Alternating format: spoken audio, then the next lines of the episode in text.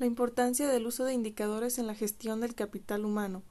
La importancia de medir y analizar los resultados en una organización está relacionada con la capacidad de adelantarse a los problemas que se le pudieran presentar, realizando acciones preventivas que ayuden a detectar o predecir situaciones potenciales y de impacto negativo.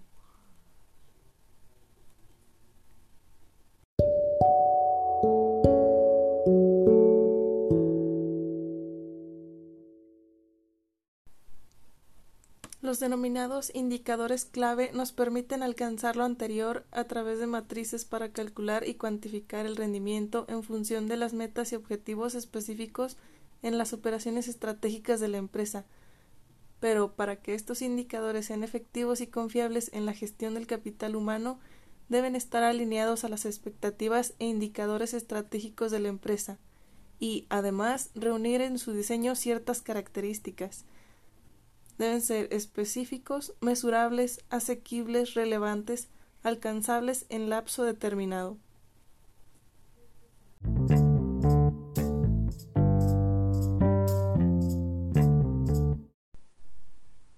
Un adecuado sistema de indicadores de gestión de capital humano nos permitirá planear actividades, metas y métodos, establecer un procedimiento de medición, administrar para seleccionar y ampliar razonablemente sus indicadores, poner en marcha estrategias de recursos humanos, verificar resultados, identificar problemáticas en el cumplimiento, corregir para lograr el cumplimiento de metas y estrategias.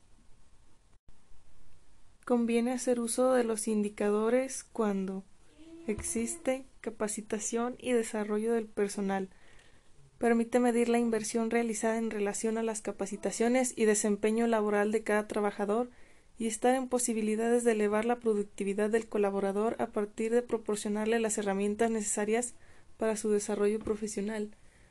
Tiempo en el alcance de las metas. A partir de un tiempo promedio puede medirse la eficacia de los trabajadores desde su selección. Índice de rotación de personal al medir el grado de permanencia de los trabajadores, el cual se esperaría fuera el menor al 5%, se conocen las implicaciones en costos de capacitación, reclutamiento y eficiencia.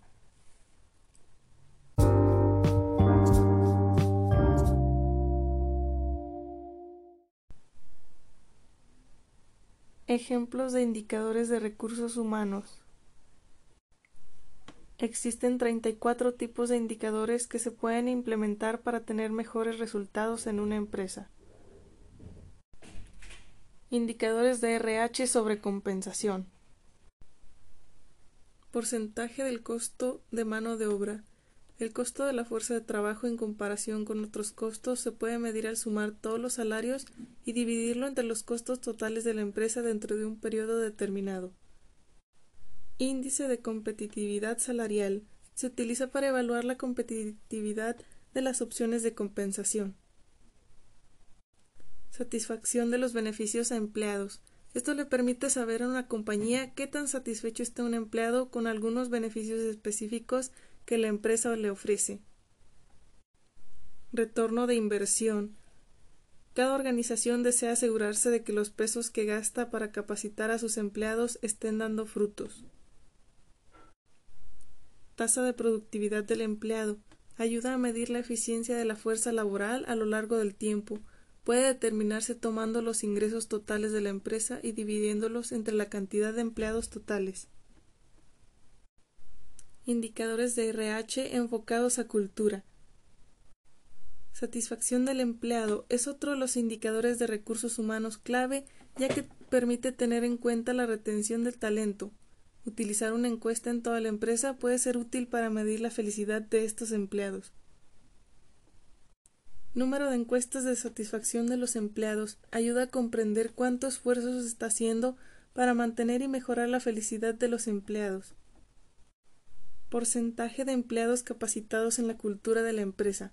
Evalúa la importancia y la comprensión de la cultura organizacional de toda la empresa. Porcentaje de días de vacaciones utilizados ayuda a mostrar la actitud de las empresas hacia un equilibrio entre el trabajo y la vida saludable. Se determina al observar el número de días de vacaciones utilizados en comparación a los que no se utilizaron. Net Promoter Score de empleados. Mide la probabilidad de que un empleado recomiende a tu organización como un lugar para trabajar. Esto se determina por la diferencia en el porcentaje de promotores y detractores. Indicadores de RH sobre el empleo. Tasa de ausencia. Entre los indicadores de recursos humanos sobre el empleo se encuentra la tasa de ausencia, que se encarga de brindar una perspectiva sobre la cantidad de trabajo y la pérdida de productividad debido a ausencias por enfermedad o ausencias imprevistas. Número de empleados de tiempo completo. Mantiene el control del crecimiento de la fuerza de trabajo de la compañía a lo largo del tiempo. Permanencia promedio de un empleado. Indica el tiempo promedio que un empleado pasa en la compañía. Tasa de terminación voluntaria. Se determina tomando el número de renuncias de los empleados de las empresas entre el número total de despidos en un periodo de tiempo determinado. Tasa de terminación involuntaria. Se determina tomando el número de renuncias dirigidas por el jefe entre el número total de despidos en un periodo de tiempo determinado. Tasa de jubilación. Este es otro de los indicadores de recursos humanos más significativos ya que permite que las organizaciones desarrollen un plan estratégico de fuerza de trabajo. Edad promedio de jubilación. La edad total de todos los empleados que se jubilan dividida entre el número de empleados que se van a jubilar. Indicadores de recursos humanos sobre desempeño. Porcentaje de candidatos que cumplen con los criterios de trabajo. Ayuda a evaluar la efectividad de las ofertas de trabajo para llegar a los mejores candidatos tasa de contratación de referencia internas. Este es uno de los indicadores de recursos humanos que le permite a los gerentes ver el valor agregado cuando los empleados actuales ayudan a identificar y adquirir talento.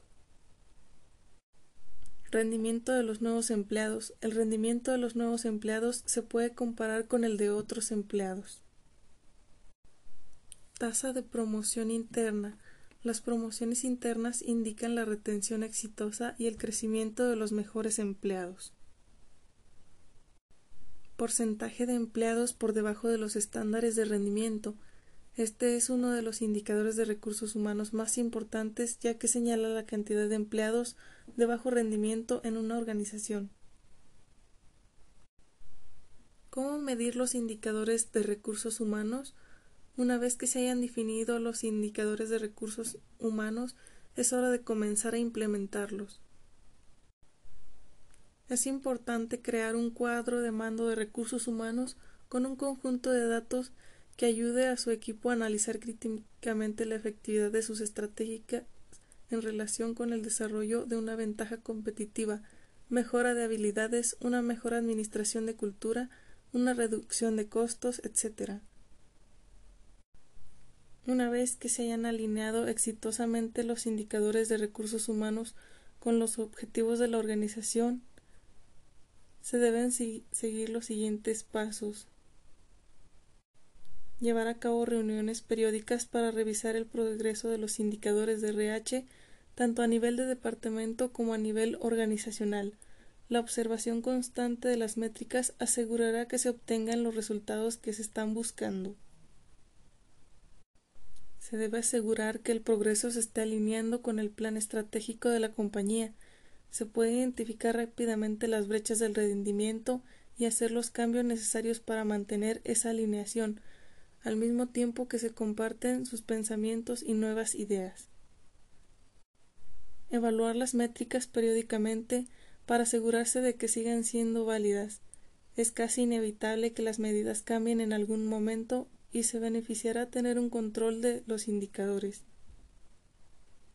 Compartir los indicadores de recursos humanos y el proceso con toda la organización para demostrar la contribución del departamento en relación a los objetivos generales de la empresa. Los indicadores de recursos humanos pueden traer beneficios impresionantes a la empresa. Lo importante es elegir los que realmente podrán aportar mayor valor a la organización y tener un dashboard para mostrarle a, la empresa las métricas que se están siguiendo. La medición y el análisis a través de indicadores de gestión. Dentro de cualquier organización es imprescindible pararse a analizar y medir qué impacto, repercusión y retorno ha tenido cada una de las acciones que se han tomado y llevado a cabo. De nada sirve lanzar acciones sin saber si éstas son efectivas o por el contrario no han tenido la repercusión que se esperaba de ellas.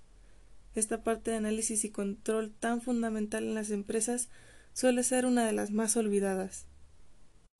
Ya sea por tiempo o por presupuesto, lo cierto es que son pocas las organizaciones que optan por llevar un buen control de todas las acciones acontecidas.